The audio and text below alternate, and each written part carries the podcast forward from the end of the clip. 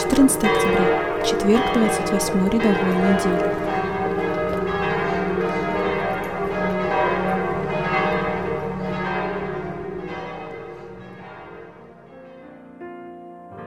Измени, Иисус,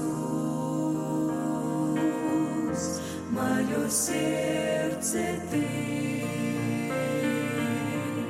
всей душой стремлюсь стать таким, как Ты. Чтение Святого Евангелия от Луки. В то время Господь сказал, «Горе вам, что строите гробницы пророкам, которых избили отцы ваши. Сим вы свидетельствуете о делах отцов ваших и соглашаетесь с ними, ибо они избили пророков, а вы строите им гробницы.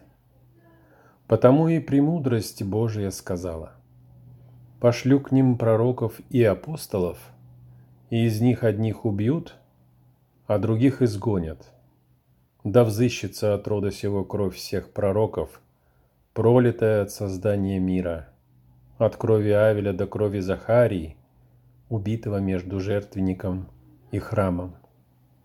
Да, говорю вам, взыщется от рода сего.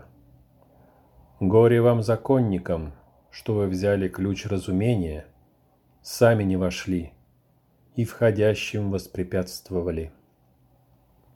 Когда он говорил им это, книжники и фарисеи начали сильно приступать к нему, вынуждая у него ответы на многое, подыскиваясь под него и стараясь уловить что-нибудь из уст его, чтобы обвинить его.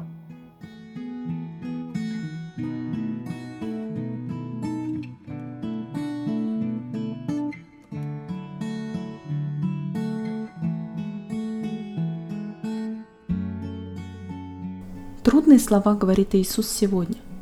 Можем, конечно, думать о том, что Он говорит их книжникам и фарисеям, но лучше посмотреть на свою жизнь. Есть моменты, когда голос Бога в нас обвиняет.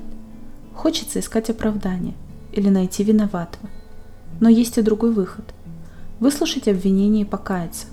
Услышать в слове «горе вам» боль Бога о том, что мы сами себе причиняем боль. Если человек заблудился, то он благодарен тому, кто укажет ему ошибку и поможет снова найти верный путь. То же самое можно делать и в случае духовного заблуждения. Покаяться, поблагодарить Бога, что сказал нам через голос совести, через свое слово или через другого человека о наших ошибках и вернуться снова на путь истины. Это непросто. Гордость очень часто мешает нам признавать собственные ошибки. Вредные привычки трудно изменить, но возможно, если просить силы и света у Бога, у того, кто всегда ищет заблудшую овцу не для того, чтобы наказать или убить, но чтобы спасти и сохранить. Господи, дай мне сердце смиренное и открытое на Твое Слово.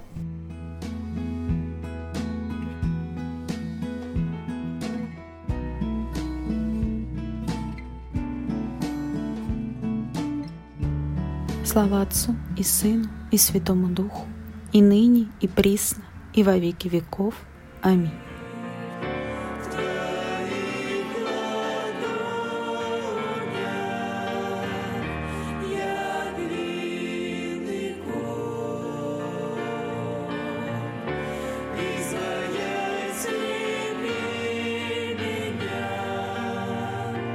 Испытай огнем.